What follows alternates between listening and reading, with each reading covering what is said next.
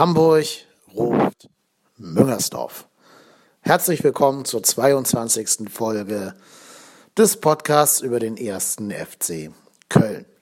Ich bin euer Podhost Kai Lennep und ich möchte heute über das sogenannte Endspiel gegen Mainz mit euch reden. Wie ihr ja nur alle wisst, ist das Spiel 1 zu 1 ausgegangen. Ein Punkt, der uns überhaupt nicht hilft und den Mainzern sehr viel hilft um uns und auch den anscheinend wieder erstarkten HSV auf Distanz zu halten.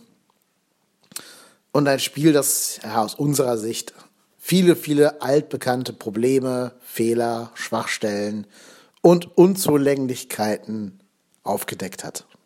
Dazu gehört zum einen, dass wir in Alles- oder Nichts-Situationen in letzter Zeit dazu neigen, sehr ängstlich zu sein und ähm, eben nicht diesen Killerinstinkt, diesen letzten Punch zu haben. Das war zu erkennen in dem Pokalspiel gegen Schalke. Das war zu erkennen am letzten Spieltag der Euroleague, wo wir uns mit einem Sieg noch hätten äh, qualifizieren können, damals gegen Roter Stern. Und so ganz, ganz blutleer und ähm, inspirationslos aufgetreten sind. Und jetzt auch gegen Mainz, wo eigentlich alles für uns sprach. Ja, wir hatten die Wackler in der Anfangsphase überstanden. Mainz hat es nicht geschafft, daraus Kapital zu schlagen, eben weil Timo Horn den Schuss von äh, Öztunali quasi sen sensationell gut pariert hat. Und dann gehen wir sogar in Führung durch einen Schachzug, den den Rutenweg eigentlich immer macht, der aber irgendwie bei Mainz noch nicht angekommen zu sein scheint. Nämlich, dass Jonas Hector von der Linksverteidigerposition auf die 10 rückt und dabei eben offensiv äh, Präsenz erzeugt in den Zehnerraum, wo er dann gemeinsam mit Yuya Osako oder auch Simon Terodde äh, spielen kann. Ist eigentlich ein ziemlich simpler Bauerntrick. Den hat zum Beispiel Pep Guardiola bei den Bayern eingeführt mit Philipp Lahm, der gleichzeitig Rechtsverteidiger und Sechser war. Aber ähm, genau dieser Trick hat letztlich auch zum 1-1 der Mainzer geführt. Also ich fand Mainz im ganzen Spiel bis auf die Anfangs- und Schlussphase, also die ersten zwei, drei Minuten und die 97. Minute, super harmlos. Ich habe mich echt gefragt, wie die jemals ein Tor schießen wollen. Aber wenn ihr euch fragt, warum Jonas Hector bei dem Gegentor hier den Mainzer Spieler so vollkommen unbedrängt flanken lässt, dann guckt euch mal an, wo Hector herkam. Hector war nämlich wieder auf die 10 gerückt, wie es seine taktische Vorgabe war, und demnach konnte er natürlich nicht auf der Linksverteidigerposition auch noch aushelfen. Ja, Guardiola war eben cleverer und hat Lahm nur die rechte Außenverteidigerposition und die Sechs beackern lassen, wo die Wege viel, viel kürzer sind. Hector muss sich aber irgendwie zwischen Linksverteidiger und Zehn aufreiben. Und das geht natürlich nicht. Und wenn ich das schon mache, dann muss ich diesen, diese Vorstöße Hektors aber auch absichern dann muss zum Beispiel der linke Sechser, also Höger, links rausschieben und irgendwie diese Position zuzukriegen. Das ist halt eben das, was Pep Guardiola so gut versteht wie wahrscheinlich kein anderer Trainer auf der Welt, dass jede Position immer und zu jeder Zeit besetzt sein muss in gewissen Phasen des äh, Spiels, damit das ganze System eben nicht instabil wird. Ja, und genau so kam es eben, dass Hector zu weit weg war von seiner eigenen Position in der Defensive nicht schnell genug wieder nach außen kam, um den Mainzer Spieler da am Flanken, am Flanken zu hindern. Ja, und dass dann natürlich Klünter pennt und es nicht schafft, sich vor De Blasis, der 1,66 groß ist, zu schieben. Und der Typ dann noch mit dem Kopf ins lange Eck einschiebt, der Ball noch gegen den Pfosten geht und von da aus eben nicht wieder rausspringt, sondern ähm, ins Tor rein trullert. Ja, das ist natürlich, ja, dieses, genau dieses Pech, oder vielleicht auch dieses Fehlen von Glück sogar noch eher, das die ganze Saison irgendwie auszeichnet. Ne? Die ganze Saison hatte so viele ausgerechnet Momente und jetzt war es eben auch ausgerechnet De Blasis mit einem Kopfballtor gegen uns. Ja, was willst du machen? Ne? Das Ganze hat schon begonnen damit, dass die rechte Seite eben von Klünter und Clemens bearbeitet werden musste. Die standen beide seit vier beziehungsweise sechs Spielen nicht mal mehr im Kader. Die waren Tribünengäste oder haben im Falle von, ähm, von Klünter in der U21 gespielt. Und eigentlich hatte Rutenbeck den auch schon als Rechtsverteidiger abgeschrieben und gesagt, nein, das ist ein Offensivspieler für mich, das ist kein Rechtsverteidiger. Ja, aber dann hat das eben schonungslos gezeigt, wie schlecht unsere Kaderplanung sowohl im Sommer war und wie schwer es dann wohl im Winter war, diese Löcher zu stopfen. Denn wir haben nun mal keinen vernünftigen Rechtsverteidiger im Kader. Vorne offensiv ist, ähm, ist Marcel Risse ausgefallen. Der wirkte auf mich aber nach langer Verletzung verständlicherweise eh ein bisschen überspielt. Also da ähm, habe ich sogar gedacht, die Pause könnte ihm mal gut tun. Deswegen kam für ihn dann der einzig andere so halbwegs brauchbare Rechtsaußen, den wir haben, in die offensive Rolle, nämlich Clemens. Weil auch da muss man sich fragen, hätte man nicht vielleicht da wieder Simon Zoller spielen lassen können? Der hatte zwar nicht seine Paraderolle, aber schlechter als Clemens wäre er auch nicht gewesen. Und wenn, wenn, wenn äh, Zoller so eine Rolle spielt, wo er hinter Terodde einrücken kann, dann finde ich ihn immer sehr stark. Also sobald er zentral wird, finde ich Zoller einen unserer stärkeren Stürmer. Und der hat bewiesen, dass er Tore schießen kann was Clemens nur ein, zwei Mal die Saison gelungen ist. Naja, und da hinten musste halt dann eben Klünter ran, da Olkowski gar keine Position mehr im, in der Mannschaft zu haben scheint, keine Option mehr ist. Und weil ähm, Frederik Sörensen, der das ja auch nur behelfsmäßig macht, also als nicht gelernter Rechtsverteidiger, weil der wohl mit seiner Maske noch Probleme hat und sich sein Sichtfeld durch diese Carbonmaske, die er wegen des Nasenbeinbruches tragen muss, äh, sein Sichtfeld sehr eingeschränkt ist und deswegen zum Beispiel den Ball nicht gut sehen kann, wenn er gleichzeitig das Spielfeld beobachten muss, weil seine Augenwinkel eben durch die Maske verdeckt sind.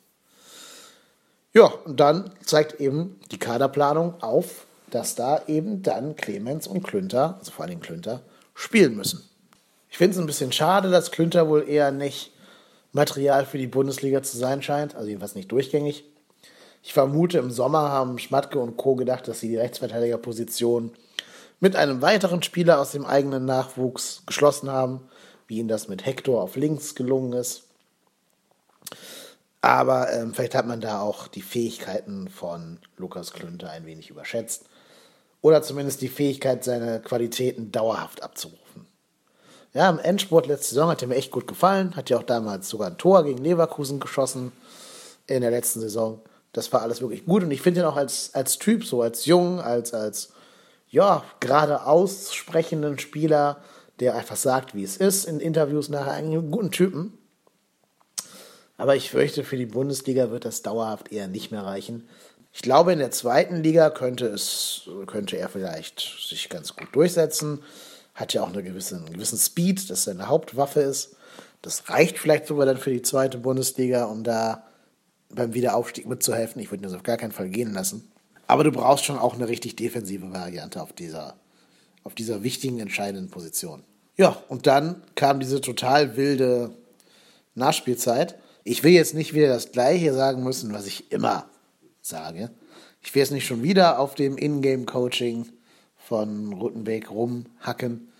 Aber auch hier muss man sagen, mit der Auswechslung von erst Yuya Osako und dann von, ähm, äh, von Vincent Cosciello mit der Auswechslung von, von Cosciello ging der letzte spielerische Faden komplett verloren.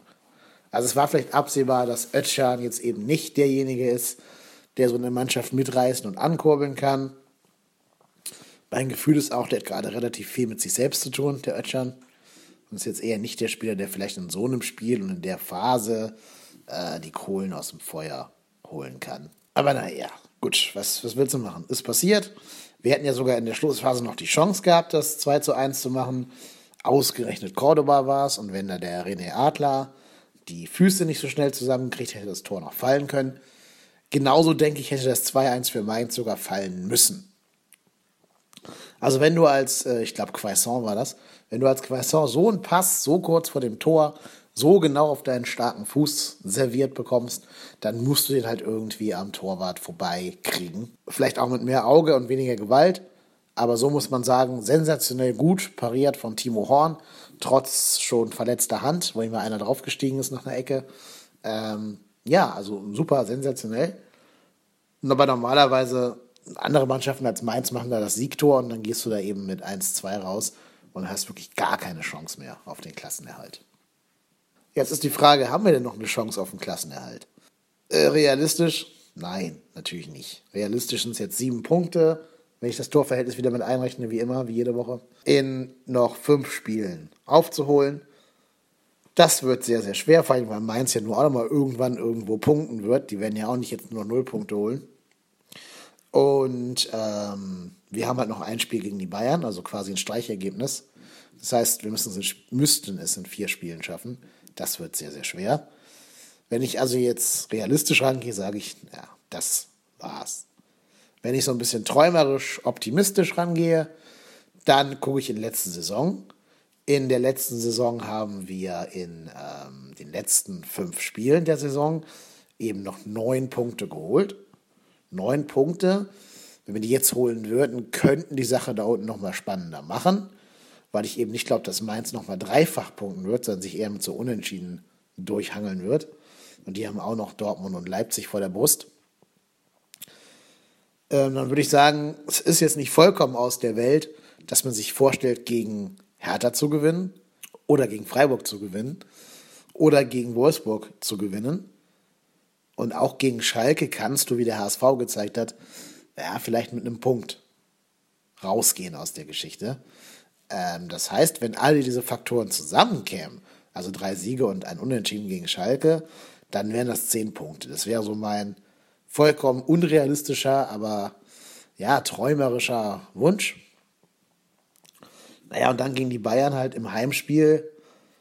Was willst du da machen? Da kannst du halt nur hoffen, dass sie noch irgendein europäisches Spiel vor der Brust haben und damit so Pfeifen wie, wie Juan Bernard oder ähm, ja, auch Sebastian Rudi dieser Saison antanzen.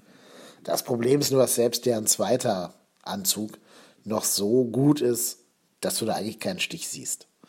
Also egal wer da spielt, da wirst du immer schon sieben Spieler auf dem Platz haben, die vermutlich ausreichen, um uns da irgendwie in Schach zu halten und vorne uns so ein, zwei Tore reinzuhauen. Deswegen, also wenn alles wirklich ideal läuft, sich alle Sterne für uns günstig äh, zusammentun, alle Götter dieser Welt ein wohlwollendes Auge auf den FC werfen, dann gewinnst du gegen Hertha, Freiburg, Wolfsburg und holst einen Punkt in Schalke. Aber das wird halt nicht passieren. Also das ist, ja, mein Gott, eher gewinne ich den Grimme-Preis, als dass da diese zehn Punkte kommen werden. Sollten, sollten sie kommen, glaube ich, dass wir Mainz damit einholen würden, werden sie aber nicht. So wie ich uns kenne, gewinnen wir jetzt gegen Berlin, damit nochmal so ein Fünkchen Hoffnung reinkommt und verlieren dann das Endspiel gegen, das ist das neuerliche Endspiel gegen Freiburg. Um uns dann quasi von Schalke nochmal einen Punkt zu trennen, von den Bayern abschießen zu lassen. Und das Wolfsburg-Spiel ist dann schon egal. Weil man muss natürlich ehrlicherweise sagen, Berlin hat gerade überhaupt gar kein Momentum. Die haben so eine richtig schwache Phase. Da musst du eigentlich als FC hinfahren und sagen, wir gewinnen jetzt hier. Wir spielen jetzt hier vollkommen, im Prinzip vollkommen unseriös auf den Drei-Punkte-Sieg äh, und nicht irgendwie so auf Abwarten und auf erstmal gucken, was Berlin macht, sondern wir spielen alles oder nichts, weil ob wir dann nur verlieren oder unentschieden spielen, ist drauf gehackt. Drei Punkte oder gar nichts. Und auch Freiburg hat einen Negativlauf. Die haben auch schon ewig kein Tor mehr geschossen trotz dieser ähm, Begnadigung von, von Nils Petersen haben die es nicht vermocht, sich irgendwie offensiv präsent zu zeigen und gegen ja, relativ biedere Wolfsburger sich mit so, so ein paar Schuljungen-Tricks auskontern lassen. Weil eigentlich ist doch klar, dass der Einzige, der Tore schießen kann, eben die Davi ist, oder? Aber gut, naja, sei es drum. Ähm, ja, wie gesagt, kannst du gewinnen. Ja, werden wir aber nicht. So, du kannst nämlich auch gegen Bremen gewinnen und gegen Stuttgart gewinnen, haben wir halt auch nicht. Also insofern, ich mache mir da keine Illusionen, dass wir diese zehn Punkte holen werden. Wenn, ich wäre der Erste, der hier wahrscheinlich, keine Ahnung, nackt durch Hamburg rennt oder so. Ähm, nein, tue ich nicht, keine Sorge. Bitte nicht die Verkehrskameras angucken.